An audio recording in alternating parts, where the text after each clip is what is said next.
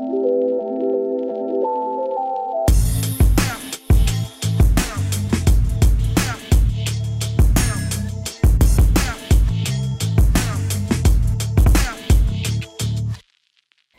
ist Pia von Opinory mit einer vierten Folge OMR Media. Dieses Mal mit Miriam Meckel. Miriam Meckel ist eine der einflussreichsten Vordenkerinnen und Publizistinnen der deutschen Medienwelt. Sie ist Herausgeberin der Wirtschaftswoche, war vorher Chefredakteurin. Sie leitet in St. Gallen das Medieninstitut, hat dieses Jahr ein Buch über Brain Hacking geschrieben, wie Technologie und künstliche Intelligenz unsere Gehirne und unser Leben verändern kann. Und sie macht akademisch und publizistisch große Tech- und Wirtschaftsthemen greifbar mit einer, wie ich finde, sehr guten Mischung aus kritischer Distanz und Enthusiasmus. Und unser Gespräch ist schon eine, äh, eine kleine Weile her. Die, da haben wir uns über den Kosmos Wirtschaftswoche unterhalten, über Paid Content, über ihre Videokolumne, das Stream-Team, in, in der sie zusammen mit ihrer Kollegin Lea Steinacker auf Face Facebook regelmäßig aktuelle Themen der Digitalwirtschaft bespricht. Und sie hat damals noch sehr geheimnisvoll angedeutet, dass es ein äh, großes neues Großprojekt gibt, das damals noch im Embryonalstadium war und letzte Woche an den Start gegangen ist. Das Baby heißt ADA, ADA, gehört zur Wirtschaftswoche und ist eine Plattform oder Community, die mit Newsletter, Pod, einem Podcast, einem Magazin einen Zugang zu den großen Zukunftsthemen von Blockchain bis KI schafft. Und dieses Interview hat zwei Teile. Unser Gespräch ist, wie gesagt, schon eine Weile her, aber wir haben noch ein kleines Nachgespräch zu Ada geführt, das ihr in der zweiten Hälfte hören könnt. Viel Spaß mit Miriam Meckel. Wie grenzt ihr euch im äh, Fokus auf die ultra loyale, zahlende Community ab von denen, die für den Wirtschaftsclub von Handelsblatt zahlen, die Manager-Magazin affin sind, also im Konkurrenzfeld ähm, Wirtschaftsmagazine? Was ist da eure, äh, euer Profil?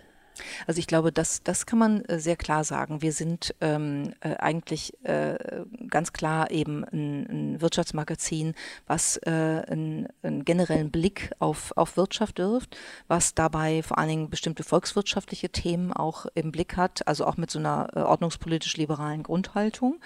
Ähm, wir haben äh, einen Fokus auf Unternehmensberichterstattung und wir haben auch einen Fokus, und das, das ist, glaube ich, wirklich fast ein Alleinstellungsmerkmal, auf Wirtschaftspolitik.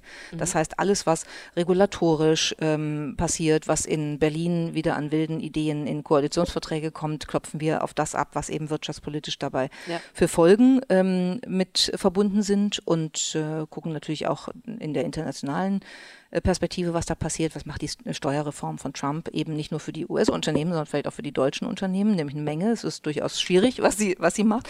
Diese Dinge muss man, muss man auch angucken. Ich glaube, da sind wir eigentlich ganz gut positioniert.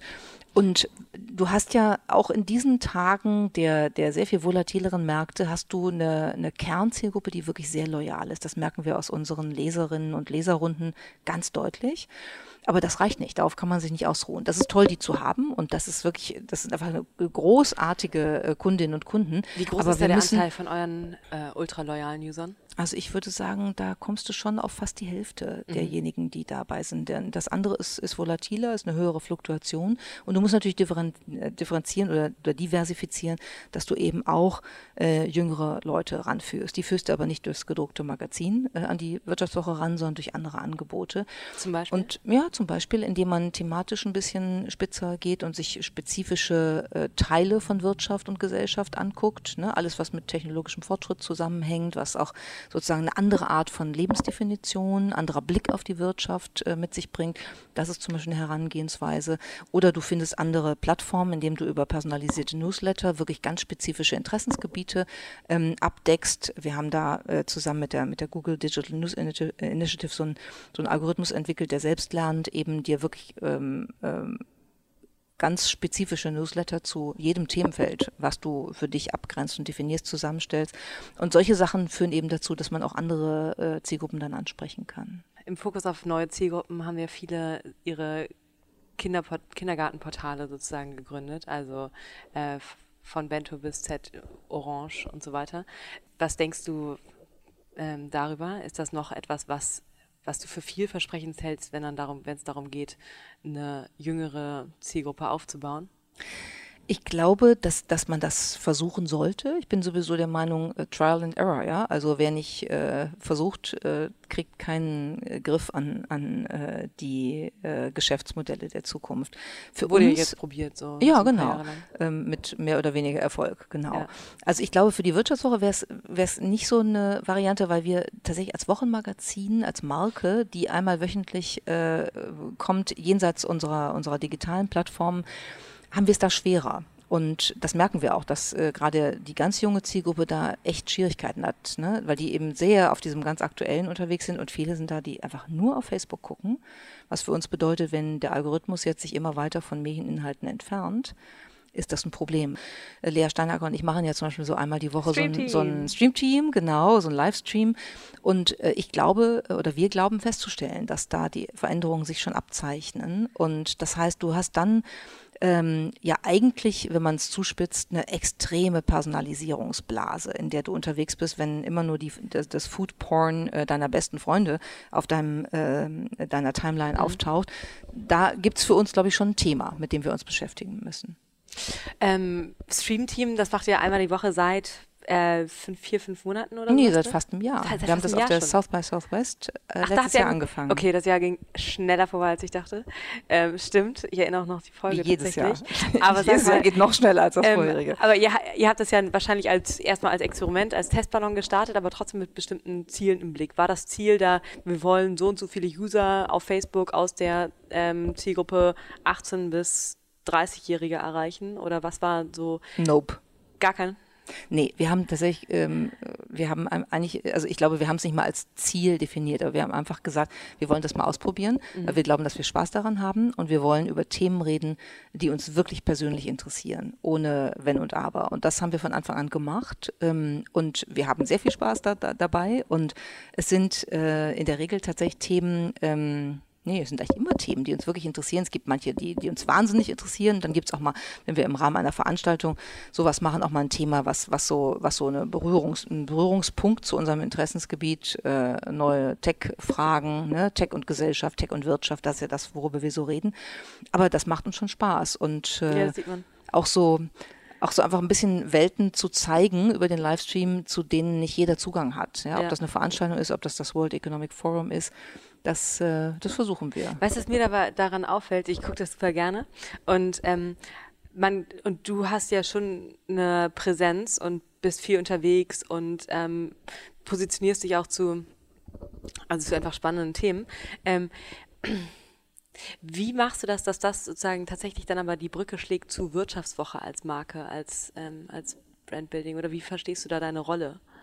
Also ich glaube, dass meine Rolle hier ähm, in, in, in vielerlei Hinsicht ja auch so ein bisschen, ähm, die ist als, als Antreiberin für, für neue Projekte, für neue Ideen, für den Übergang in, in die digitale Welt. Ja. Dazu passt das ziemlich gut, finde ich. Und vor allen Dingen sollten wir insgesamt, glaube ich, sage ich jetzt mal so ganz allgemein, weniger ähm, auf äh, typische äh, äh, gemanagt, strukturierte Projekte äh, setzen, sondern einfach mal Sachen ausprobieren. Ne? Also Digitalisierung ist ja in Deutschland ganz schnell ähm, äh, so, ein, so ein Projekt, ja, ähm, wo dann. Oder Innovation. Ja. Innovationsworkshop. Wo dann ganz viele daran beteiligt sind und am Ende verläuft alles im Sande. Ja, ja. Also ich überzeichne jetzt, aber wir haben einfach gedacht, dass das ist gut, zu zeigen, dass man auch hands-on einfach was machen kann. Und ähm, also die, die, die Resonanz ist, ist ja ziemlich gut auf, mhm. äh, auf äh, dieses Stream-Team und wir merken halt auch einfach, dass da äh, Aufmerksamkeit äh, an Ecken entsteht, wo die Vivo bisher überhaupt keine hatte. Ja. Und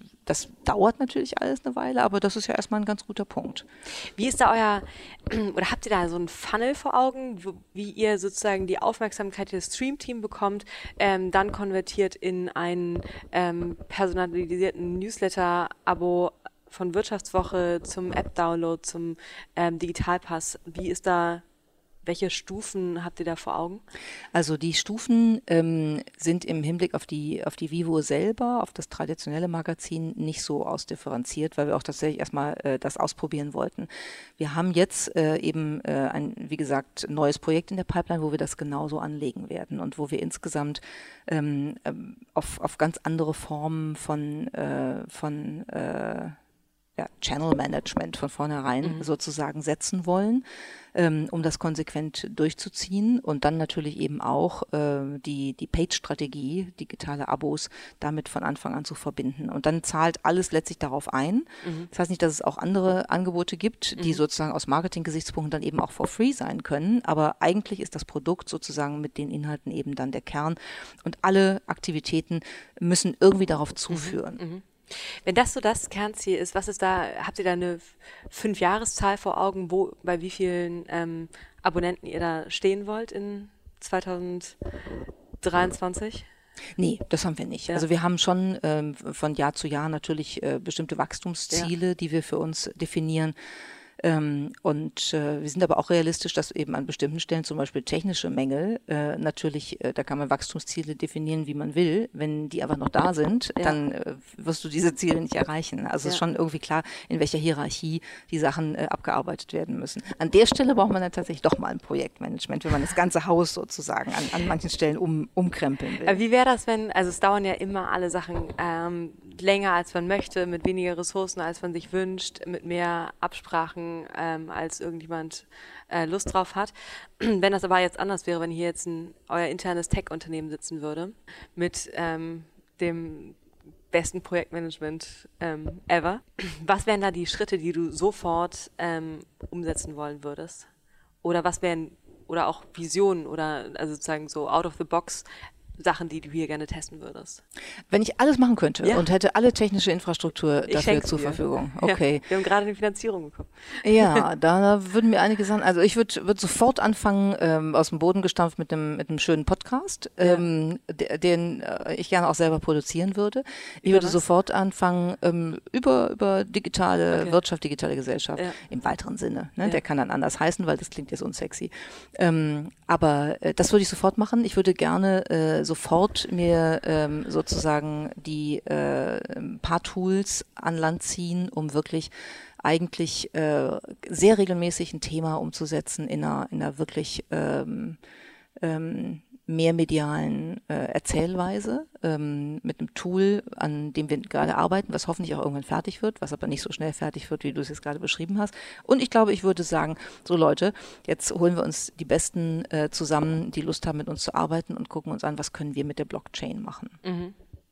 Ähm, Tool, das klingt ähm, das klingt interessant, aber was, in welche Richtung geht das? Das geht in die Richtung ein, ein multimediales Storytelling-Tool, äh, wo du wirklich dann mit Drag and Drop ganz einfach ähm, halt eine schöne äh, Reportage ähm, äh, für Website oder äh, natürlich auch ähm, responsive für andere Devices, Smartphone und so weiter machen kannst, mhm. die jeder, das jeder benutzen kann, ne? weil es ist, ist, ja dann doch leider immer noch eine große Hürde zwischen Tech und Journalismus, weil viele glauben, sie könnten das nicht und äh, manches können sie auch tatsächlich nicht, weil ja auch viel sehr kompliziert ist und da müssen wir, glaube ich, äh, hinkommen, dass das alles ganz einfach ist. Mhm. Auf diesem, auf diesem Fokus Zielgruppen, die Zielgruppe aufbauen und erweitern. Was wisst ihr über eure User? Also jenseits von Alter, wo die herkommen und welche drei Artikel die das letzte Mal gelesen haben? Naja, also wir, wir ähm, machen natürlich das, was, was alle machen, dass wir uns sozusagen die ähm, Datenverknüpfungsmöglichkeiten angucken, um ja. zu verstehen, wo sind bestimmte Präferenzen, äh, in welchen Situationen kann man was anbieten. Auch da ist an manchen Stellen noch technisch äh, Entwicklungsbedarf, aber das ist natürlich schon das, wie wir heute auch äh, vorgehen müssen, um zu verstehen, was brauchen die Leute eigentlich ne? und was, was für, für Wünsche, was für Bedürfnisse haben sie und dann nicht irgendwo zu stehen, wenn jemand gerade äh, auf die S-Bahn wartet und ihm anzubieten, äh, weiß ich nicht, was, was überhaupt nicht in seine Situation passt, sondern dass man wirklich dahin kommt, äh, in den richtigen Momenten das Richtige auch bieten zu können. Ähm, wie baut ihr eure weibliche Zielgruppe aus? Also das ist zum Beispiel etwas, was sehr stark mit diesen, mit diesen anderen äh, Aktivitäten äh, zusammenhängt, äh, von denen man aus einer sehr konservativen Sichtweise sagen kann, wo, wie hängen sie jetzt mit der klassischen Vivo zusammen? Ja. Ähm, auch die hat, hat, eine weibliche Leserschaft, aber sie ist natürlich ver, vergleichsweise klein. Also da reden wir mal so vom Fünftel der Leserschaft, wenn wir sehr wohlwollend gucken. Und wir erleben jetzt bei Streamteam zum Beispiel, dass das eine andere Form äh, der, der Thematisierung ist, die sehr, sehr viele Frauen anspricht. Ja. Das kriegst du ja sehr genau von, äh, von den, von den äh, Auswertungen und auch von den Feedbacks natürlich sowieso mit. Auch sehr interaktiv. Ne? Das ist äh, ganz anders als äh, Männer schreiben immer noch bei uns gerne Leserbriefe, allen Ernstes, mhm. per E-Mail in der Regel, aber auch auf Papier, selbst das gibt es noch. Und ähm, die Frauen, die jetzt sozusagen in, in diesen, äh, diesen digitalen Welten unterwegs sind, die sind eben, die sind sehr, sehr gesprächs- und kommentierfreudig. Und ähm, das merkt man auch, dass man da eben über Interaktion wirklich eine Veränderung hinkriegt und ein Interesse aufbauen kann, eine Loyalität aufbauen kann. Und ich glaube, dass es nicht so was gibt wie einen Frauenwirtschaftsjournalismus oder einen Männerwirtschaftsjournalismus. Es gibt erstmal guten und schlechten und vor allen Dingen gut erzählten und schlecht erzählten. Und mein Gefühl ist dabei, dass er aber wirklich jetzt äh, interpretiert, dass die, die Haltung, ich hau mal auf alles drauf, weil die Welt ist scheiße und morgen wird sie noch schlimmer werden, ist eine Haltung, die bei Männern sehr viel besser ankommt als bei Frauen. Und da müssen wir mal ein bisschen runterkommen von. Wen guckst du dir international an, bei dem du denkst, die machen so in dem Bereich, wo, wo ihr seid, die machen das am exzellentesten? Also ich gucke mir natürlich journalistisch ähm, das, das äh, an unter, unter dem Gesichtspunkt, äh, wie entwickelt sich das? Ich finde ganz interessant zu sehen, dass der Economist ja in einer Art und Weise seine Erzählweise unaufgeregt, sachlich durchhält und trotzdem damit sehr erfolgreich ist.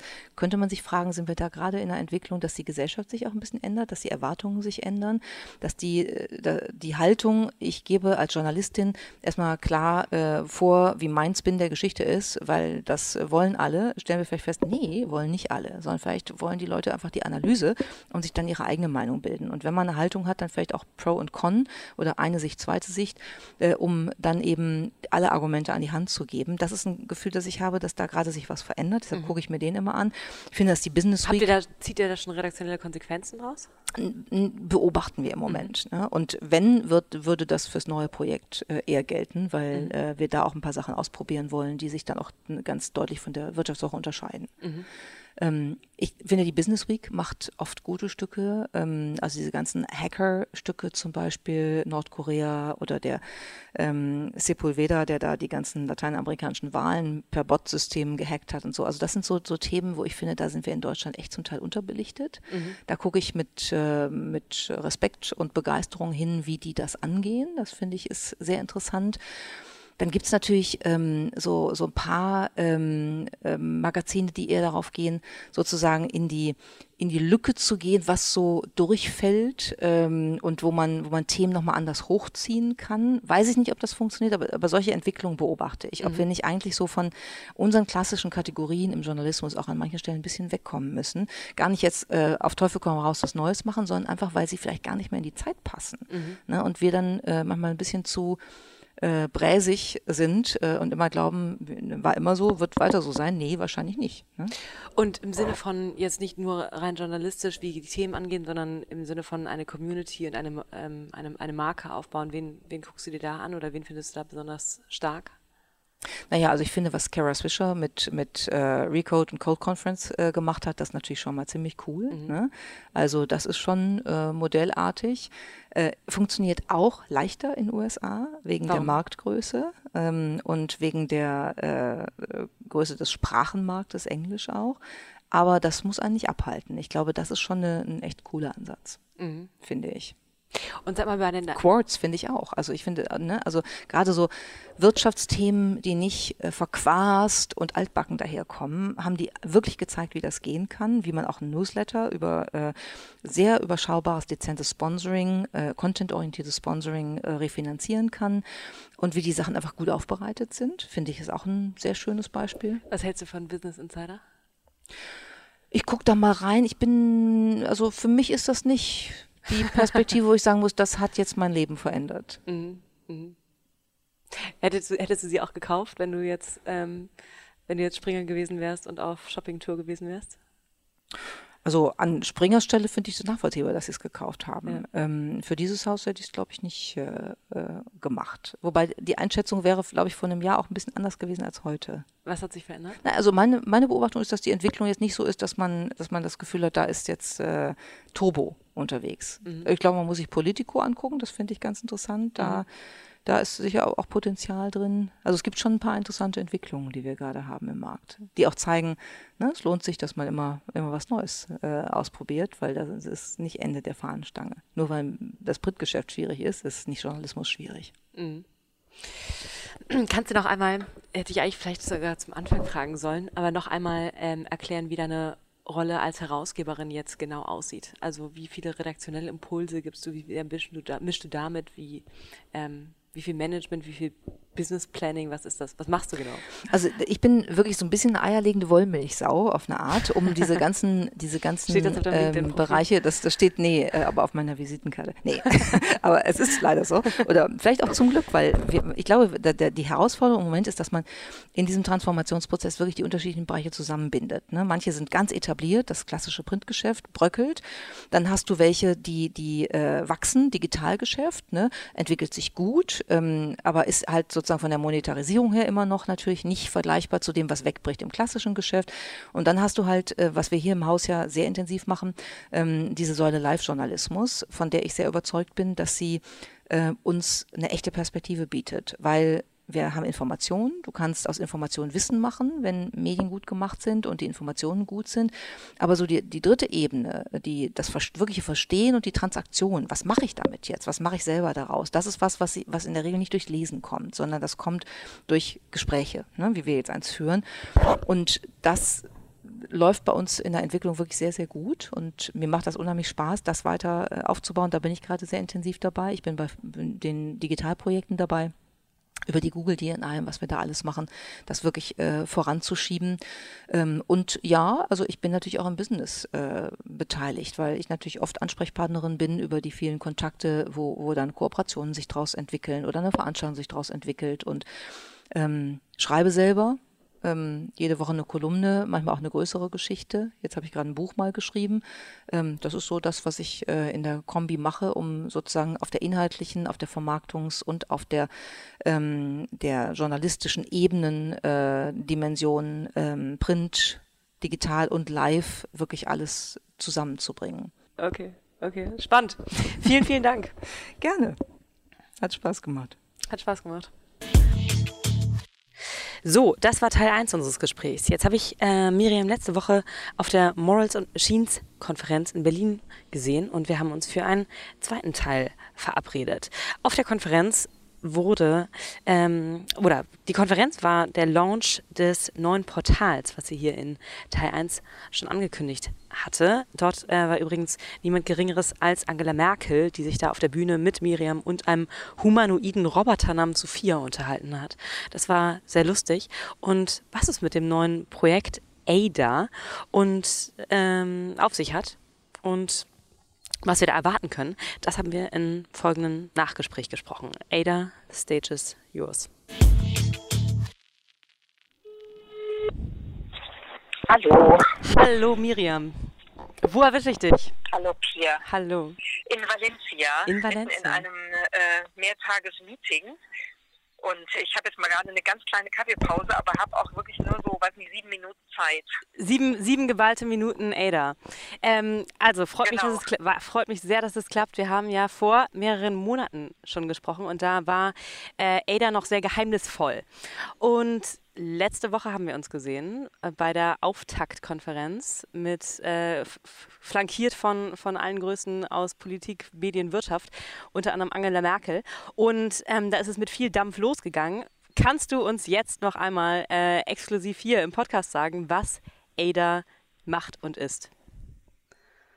Na klar, das kann ich sehr gerne tun. ADA, das ist unsere neue Plattform für das digitale Leben und die Wirtschaft der Zukunft. Wir haben das Gefühl, dass es kaum ein Thema gibt, was im Moment eigentlich alle Menschen in unterschiedlichen beruflichen Situationen, aber auch in ihrem äh, privaten Leben äh, mehr umtreibt als äh, die neuen Technologien. Das, was durch Digitalisierung, wie man es bei uns nennt, passiert, was jetzt durch Blockchain möglicherweise an neuen ähm, Herausforderungen, aber auch neuen Möglichkeiten auf uns zukommt. Das ganze Thema künstliche Intelligenz ist ein Riesenthema, was die Menschen vor das große Fragezeichen steht. Was bedeutet das für mich? Was bedeutet das für uns als Menschheit? Wo können wir da Vorteile rausziehen und wo müssen wir gucken, dass wir nicht den Anschluss verlieren? Also das sind alles Themen, die wir mhm. auf unserer Plattform äh, anbieten wollen. Und wir haben halt ganz bewusst nicht als ein klassisches Medium angefangen, sondern wir haben mit der Konferenz Morals and Machines angefangen, ähm, mit, der, äh, mit dem Gespräch zwischen der Bundeskanzlerin und Sophia, dem Roboter von Hanson Robotics. Das war genial. Diskutieren was ist denn jetzt eigentlich künstliche Intelligenz und ist Sophia künstlich intelligent oder ist das eigentlich gar nicht so richtig das, was äh, in Zukunft auf uns wartet? Ja, es war sehr einsichtsvoll. Ne? Fand ja. In verschiedener Hinsicht hat man eine Menge äh, daraus gelernt aus diesem Gespräch. Und wir haben jetzt gestartet mit äh, unserem Briefmarkt der Zukunft. Äh, sind wir gestartet letztes Wochenende, kommt jeden Sonntag. Wir starten in dieser Woche mit äh, unseren ersten drei Folgen äh, von Ada, der Podcast. Und wir kommen mit dem Magazin, digital und gedruckt, dann im Herbst, vermutlich Ende September, Anfang Oktober zum ersten Mal raus. Das ist also eine kurz- oder lange Beschreibung von Ada. Das ist, was ich super spannend finde an euch, ist sozusagen abgesehen von dem, Them von dem Thema, was ihr besetzt, was glaube ich ähm, dringend beleuchtet werden, werden, werden muss, finde ich aber spannend, wie ihr euch äh, als Community aufstellt. Und ähm, so wie ich euch verstehe, geht es ja auch nochmal deutlich über reinen Content hinaus. Und ähm, mit der Konferenz letzte Woche habt ihr, glaube ich, auch ähm, markiert, inwieweit ihr da ähm, ja, eine Community zu diesem Thema schafft. Und es wird ja auch schon geredet über, über Academy. Kannst du noch mal was dazu sagen, wie ihr, ähm, wie ihr euch da ähm, als, äh, als, als Pioniere äh, zu diesem Thema als eine Community aufstellt und wo das vielleicht auch hinsteuert und ähm, an welchen Vorbildern sich das auch orientiert? Also die, der Community-Gedanke ist einer, der sich einmal aus dem Thema ergibt, weil tatsächlich ist all das, was in dieser äh, biologischen Transformation passiert, etwas, was wir äh, aus unserer Sicht nur gemeinsam hinbekommen. Und wir müssen uns darüber austauschen, wir müssen uns zusammentun. Und wer dazu Lust hat, äh, der kann mitmachen bei uns und äh, Teil dieser Community sein. Und ähm, mitmachen ähm, heißt Menschen, dann? die wir ansprechen.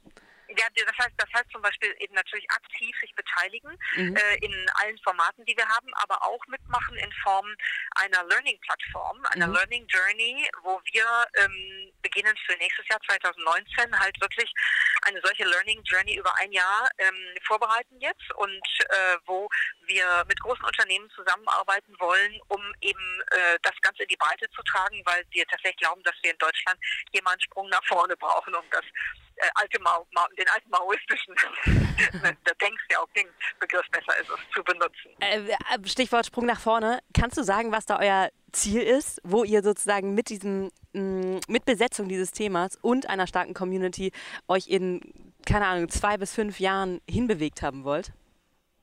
Und was ihr da bewirkt also ich hoffe, haben wollt. Dass wir in zwei bis fünf Jahren wirklich äh, hunderte von Menschen auf die, in dieser Community dabei haben. Wir überlegen, dass wir wirklich immer ähm, auch so ähm, Empfehlungsmodelle machen wollen, dass also jemand, der dabei ist, jemanden Neues empfiehlt, der auch mit dabei sein kann, dass wir richtige äh, Training Sessions machen, dass wir ein Learning Festival einmal im Jahr machen. Wirklich ein ganz großes Ding und zwar nicht so wie Lernen äh, in Deutschland gerne mal geht, äh, in blöden ähm, Räumen äh, mit schlechtem Klima, schlechtem Kaffee und langweiligen Inhalten sondern wirklich äh, erleben. Ja, mhm, also die mhm, neue mhm. Welt erleben und sich erschließen gemeinsam und ausprobieren gemeinsam und äh, sozusagen das hacken, was man glaubt, anders machen zu müssen. Das ist so unsere Vorstellung. Die ist vielleicht ein bisschen ungewöhnlich für Deutschland, aber ich glaube, es braucht mal jetzt einen, einen Anreiz, äh, das ganze Thema mal ein bisschen anders anzugehen. Ja, weißt du, woran mich das so in dem, äh, in dem Ansatz erinnert? Also auch mit eurer eben äh, Learning Academy. Ähm, ähm, hat das so ein bisschen ähm, Parallelen mit, so wie Edition F, ähm, sich als, äh, als Community positioniert und mit dieser äh, äh, Female Future Force ähm, da auch so eine, eine, eine Lernplattform geschaffen hat. Kann man dann, gibt es da einen Vergleich? Also Oder gibt es da Parallelen, meine ich, sorry? Ich finde, was, was Edition F macht, finde ich super und ähm, deshalb hätte ich gar kein äh, Problem, äh, dass äh, die Assoziation da bei dir kommt. Aber ich würde eigentlich überhaupt nicht gerne anfangen, jetzt mit, mich mit irgendwas zu vergleichen ja, oder uns ja, mit irgendwas zu vergleichen, sondern ähm, wir haben eigentlich uns versucht, da reinzuversetzen in die Frage, was treibt eigentlich die Menschen um bei diesem Thema? Und haben halt auch ein bisschen Marktforschung gemacht, haben vor allen Dingen sehr viele Gespräche geführt, sind auch noch weiter dabei, äh, um wirklich rauszufinden, wo ist der Bedarf? Und vor allen Dingen, wie, wie sieht es aus, wenn man den mal auf eine Art und Weise deckt, wo man auch Freude an diesen zukünftigen Entwicklungen hat. Ich äh, empfinde wirklich, dass die Haltung in Deutschland an vielen Stellen so frustrierend pessimistisch ist. Ja, weißt du, was ich da, was ich da, da fand ich markant hier das, äh, die, die Flugtaxi Geschichte mit äh, Dorothee Beer. Da hat, das hat, finde ich, ganz gut dargestellt, wie so die, die Geisteshaltung zum Teil in Deutschland ist, als Dorothee Beer von genau, Flugtaxis gesprochen hat. Also auf so einem Thema rum, nur weil sie was von Flugtaxis äh, erzählt, die vielleicht noch jetzt äh, nicht übermorgen da sind, äh, wird sie die ganze Zeit jetzt gehändelt. Ja. Mensch, ehrlich gesagt, wir könnten ein paar mehr Menschen brauchen, die mal etwas inspirierter und mit ein bisschen mehr Ambition in die Zukunft gucken und einfach sehen, was da in anderen Ländern passiert, welche Chancen wir da haben, was wir auch übrigens mit dem, was wir können in Deutschland, alles erreichen und machen können. Und das ist unser Punkt. Also wir wollen heute das Morgen verstehen, das ist ja auch unser Claim. Und wir wollen Menschen ansprechen, die Lust haben, das, dieses Morgen mitzugestalten und nicht sitzen und rumlamentieren, wie beschissen alles ist, sondern die sagen, hey cool, hier tut sich was, da müssen wir was draus machen, sonst läuft es vielleicht auch mal in die falsche Richtung. Aber erstmal glauben wir, es kann in die richtige Richtung laufen, wenn wir uns jetzt engagieren. Das ist unsere Herangehensweise. Finde ich grandios. Ähm, noch eine Frage, weil wir ja vor einigen Monaten dazu gesprochen hatten, wo ihr noch ähm, in, einer, in einer sehr viel früheren Phase der Entwicklung wart. Was war, würdest du sagen, jetzt auf dem, in, dem, in dem Geburtsprozess Prozess von Ada die größte Herausforderung?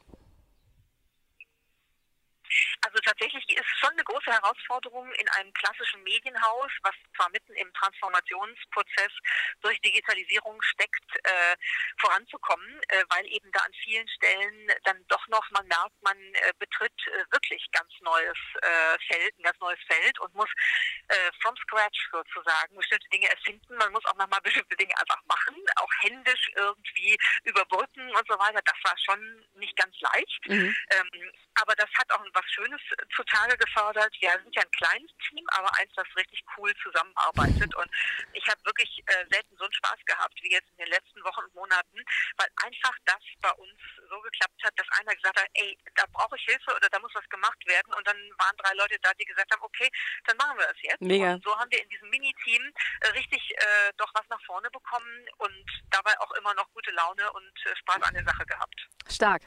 Ähm, fünf Leute seid ihr nicht? Nee, ein bisschen mehr sind wir. Warte, lass mal kurz überlegen. Wir sind sieben, sind wir. Ah, okay, okay, okay, okay. Äh, Miriam, herzlichen Glückwunsch zum, äh, zum Geburtstag von Ada. Ähm, ich bin extrem Danke. gespannt, was da, was, was alles noch kommt und äh, freue mich vor allem auch auf den Podcast von euch. Ähm, und ja, tausend Dank für deine, für deine zusätzliche Zeit, die du uns hier nochmal geschenkt hast. Und ähm, wir freuen uns. Ja, sehr, sehr gerne. Sorry, dass das nicht schneller geklappt hat, aber war halt äh, genau aus dem Thema, über das wir jetzt gesprochen haben, ein bisschen chaotisch in den letzten Wochen. Nee, Brian, ich glaube, ich glaube, ich glaube, es gibt niemanden mit so einem, niemanden außer wahrscheinlich ähm, Angela Merkel, ähm, mit so einem wilden Kalender wie du oder so einem vollgepackten Kalender wie du.